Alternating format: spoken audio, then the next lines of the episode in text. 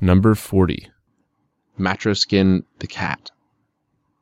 I am a cat named Matroskin. I am a clever and well mannered cat.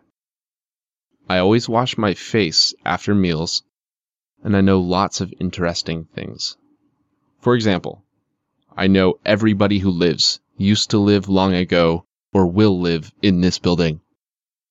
Yesterday, I met Uncle Theodore. He is a boy from the fourth floor. He was going upstairs and eating a sausage sandwich when he saw me. And we started to talk. We were talking while he was eating his sandwich, and then he gave me a bit.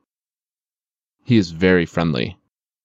He is studying now, but he'll be free in the summer. In the summer, we will go to the countryside together. We'll find a house and start to live in it. We'll have a cow. It will be feeding in the field while we are doing different housework. And I'll be milking it while Uncle Theodore is writing letters to his parents. His parents are rather strict. They work in the winter and go on vacations in the summer. They are planning their future vacations already. Last year, they bought a new suitcase while they were on holidays in Sochi, and now they want to go abroad. Well, they don't know where Uncle Theodore and I will really go.